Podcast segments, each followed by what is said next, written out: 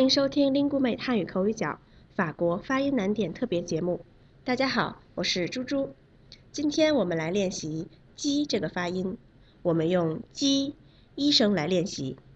比如飞机、鸡肉、鸡尾酒。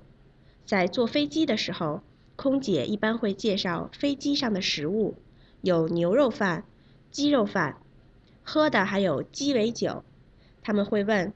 您选择鸡肉饭还是牛肉饭？